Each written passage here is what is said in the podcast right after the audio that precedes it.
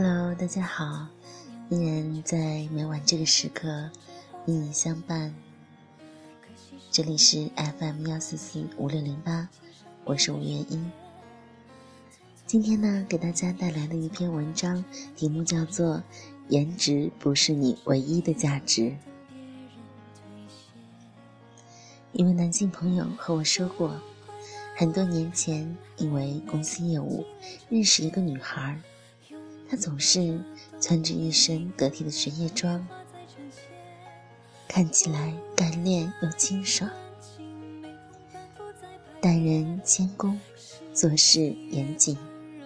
在那个人人崇尚胡吃海喝的年代，他就懂得自律的魅力。每天下班去游泳、跑步，虽然看起来总是独来独往，但也带着一股潇洒的气势。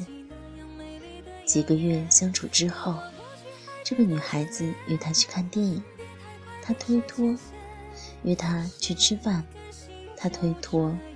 最后，干脆直白的问他：“我喜欢你，可以做我的男朋友吗？”朋友也直白的拒绝他：“你不是我喜欢的类型。”我翻着白眼问他：“这么好的女孩，为什么呀？”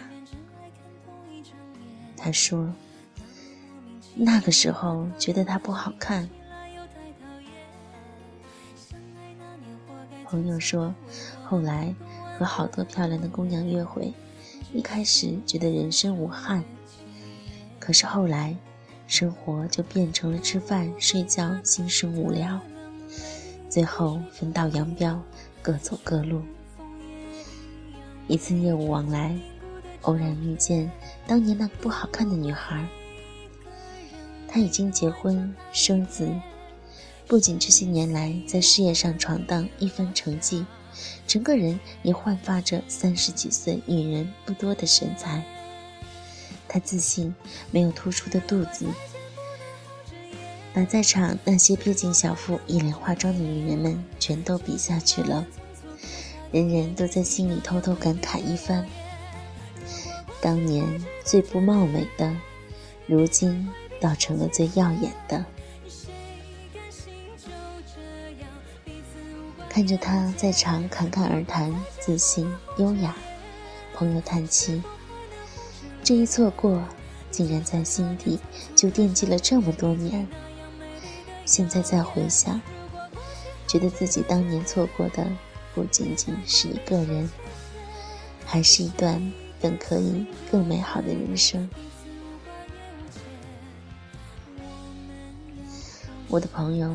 那时已经快进入中年危机，我还是个青春的小姑娘。他甘愿把自己的陈年旧事告诉我，只是为了劝我走出一段难堪的感情。女孩子别总把美貌当作唯一的筹码，等你长大了就会知道了，有那么多别的特质，比长得漂亮重要的多。我只是恨恨的，觉得他在委婉的转述着我的不好看，我还是在坚持着。但凡我好看一点儿，前男友就能够多爱我一点儿。女人是不听劝的，非得自己亲自在感情里摔个大跟头，才知道原本自己不该受着这样的苦。我手心感情线弯曲，爱人一向辛苦，他们不是劈腿就是不辞而别，留下我一个人和很多很多的眼泪。我把这一切都归功于我的不好看。我大学时在语言学校就读，那里非常显眼的一个特点，就是女生很多，军服白腿长貌美。随便拎出来一个，都能去做模特。我特别忧虑，每每从镜子中看见腿短、微胖、大饼脸的自己，就感慨：十八岁就败下阵来的女孩子，还有什么未来可言？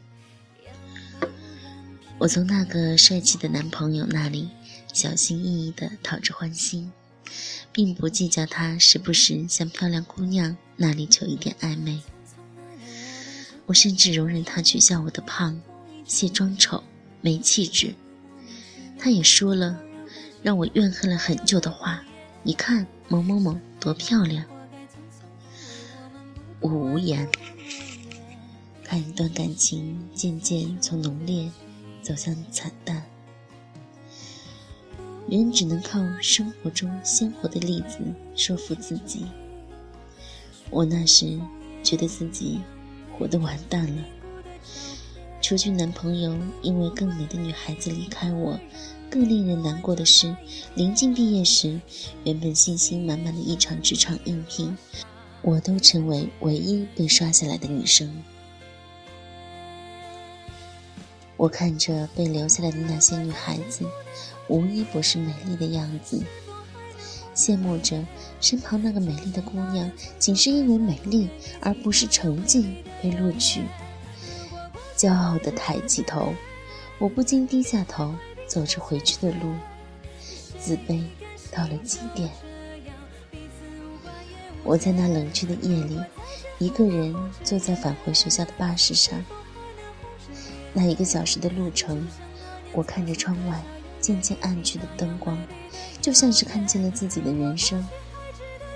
那本可以作为人性光亮的善良、诚实、勤奋，一盏一盏的暗下去。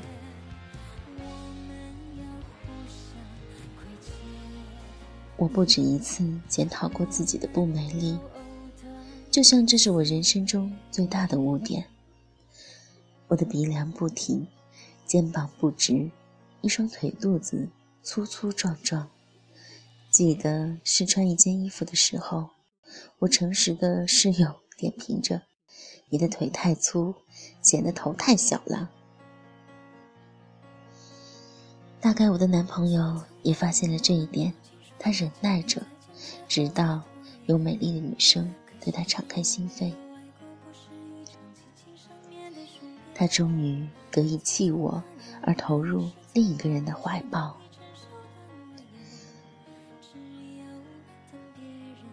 我从没有怨念，郑重的指责他。我只是怨着自己的不美丽。我希望自己可以和那个理直气壮站在他身边的女生一样，有姣好的容貌、白皙的皮肤、纤细的小腿，以及那昂得高高的脸。那一定是一种特别好的感受吧。我站在阴暗的一角，羡慕又嫉妒的看着那些漂亮的女孩子，仿若这个世界都是属于他们的，不可以分给我们这些平凡姑娘分毫的灿烂。我就在那种想法之间。隐隐的确定着自己是个失败者，就连那快要步入中年的朋友讲给我的故事，我也不屑的听着。我的眼神质疑着：不漂亮的姑娘能拥有魅力，这简直是天大的谎言。很遗憾，我身边那些不漂亮的姑娘们，她们或胖，或黑。或脸蛋暗淡，她们只能同我一样，有着朝三暮四的男朋友，听着时不时投向自己的嘲讽，连穿粉红色的衣服都被说没气质。我们照着镜子，一日一日的不开心。后来出国，真正开始了对自我的探索。我不停的在问自己一些问题：我是一个什么样的姑娘？我难道一丁点都不漂亮？不漂亮的姑娘，到底该找一个什么样的恋人？除了不漂亮，我就不能有一点属于自己的可爱吗？这些大大小小的问题困扰着我。那时，我每隔一段时间就要搬家，工作也在做着几份，每天接触的人太多，于是常常看见从身边走过的那些陌生姑娘们，她们昂着头走路，给我一个个灿烂的笑容。我不解地望着他们，他们或脸上满是雀斑，或身材上小下大。或眼角深满细纹，他们中的大多数并不是传统意义上的漂亮姑娘，可他们看起来是那样的快乐。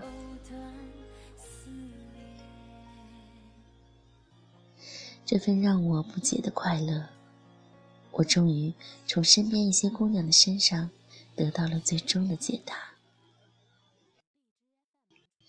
我在一份工作中遇见的林姑娘。她并没有拥有天仙的容貌，并且常常和我自嘲般的说：“呵呵，你瞧我这正方形的脸。”我仔细瞧着，偷偷的认可着她的话。可是，她却比我认识的任何一个姑娘都潇洒。她可以一年内换三份工作，一份比一份好。他可以告诉我如何找到最便宜也最有特质的卖衣服的小店。他仿若永远知道最好吃的甜品店。她和男朋友幸福的相处了七年，并且变成了老公。他就在用自己沸腾的人生告诉我，其实没有任何一点天生的缺陷，可以阻止你以后的幸福。我在认识他半年后，再一次看向他的脸，那张并不曾改变的正方形面孔，却变成一番美丽的模样。那是多么好、多么幸福的样子！这样，我的价值观也在悄悄地变化着。我后来遇见了另外一些姑娘，对我的人生产生了很大的启发。她们或黑着，或胖着，或脸蛋暗淡着。是第一次见面时就认定不漂亮的姑娘们，却在相处之后变成我想成为的那样子。他们无一不在用自信的模样创造着属于自己的欢心。我一起合租房子的姑娘，几年来独立坚强。开机在社会中奋斗出一方土地。我在健身房认识的三十五岁的姐姐，每日去健身房十几年，保持两倍数体重。我那曾共事的同事，把读书学外语，而不是看肥皂剧、睡懒觉等等，做日常，亲自让我目睹了后天个人成长的意义。这些事情都让我意识到，不是所有女生都天生美丽，但后天的努力一定能让你在颜值之外找到自己可以牢牢抓紧并且不可取代的价值。这让我第一次发自内心的觉得，颜值不是女孩子唯一的价值。从前觉得一个女孩子若是美，那她便理应拥有万众瞩目、事事顺利的待遇。然而，一个女孩子若如我一般普通、藏满缺陷，那想必这一生一定辛苦，无论恋爱、工作，亦或生活，都沦为不被重视的二等公民。如今，真正看到身边的姑娘们的生活状态，也笨拙地复制着林姑娘以及更多美好的姑娘的生活方式。我坚持着每天跑步，期待保持平坦的小腹和健康的状态。我努力工作，努力赚钱，靠自己去享受生活中的物质快乐。我写字、读书、看经典电影，希望自己哪一天就可以成为谈吐优雅的人。殊不知，这些都在渐渐成为我引以为豪的骄傲。我依旧不漂亮，但没有人再对我的颜值做出什么嘲讽的评价。我发现这努力的姿态，好像渐渐让我活成一个可爱的人，可爱到我不至于再为那些不值得的人在流泪。我终于可以昂起头走路，就像所有羡慕、嫉妒过的漂亮姑娘那个样子。别误会，我依旧想成为一个美貌的姑娘。我找合适自己的护肤品，买喜欢的高跟鞋和裙子，依旧会为别人一句善良的“挺好看”而感到开心。这样天生爱美的意识从没有消失过。但我的心里也肯承认，再美好的容颜，若没有丰富的内心做支撑，也就失去了它的意义。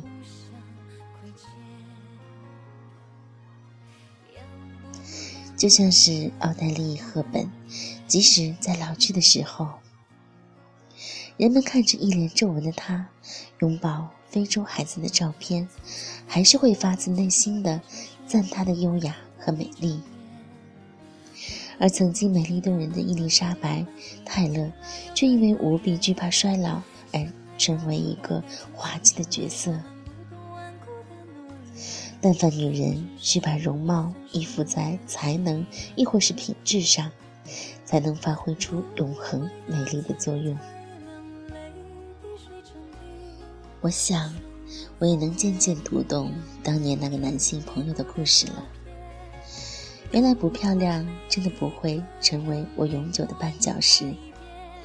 现在随便别人说什么都好，颜值都不再是我耿耿于怀的弱点。我迈着粗腿大步向前走，昂着小小的头，踏实努力地度过每一天。因为知道自己还会拥有更美好的人生，我依旧羡慕那些貌美的女孩子。但作为一个平凡的女子，我也从不放弃对出色才能和美好品质的争取。那些是不仅仅能靠颜值取胜的领域。至今，还总是会遇见一些年轻的小姑娘，她们那么美丽，却不自知，总是在哭诉因为颜值而失掉的恋人或是机会。我恍惚间觉得这就是自己当年的模样，只能拍着他们的肩膀，给他们讲我见到的姑娘们，然后轻声的安慰着，心想大概总有一天。生活会让这些伤着心的姑娘们知道，身为一个女孩子，你绝对有把握去拥有超越颜值的更多价值。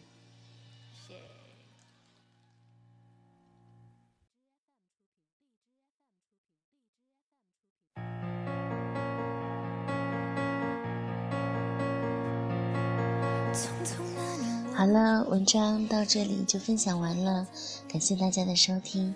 还是那句，要早点休息啊！我真的是每天睡觉睡得太晚了，那么你们一定不要学我，然后注意保护好自己的身体。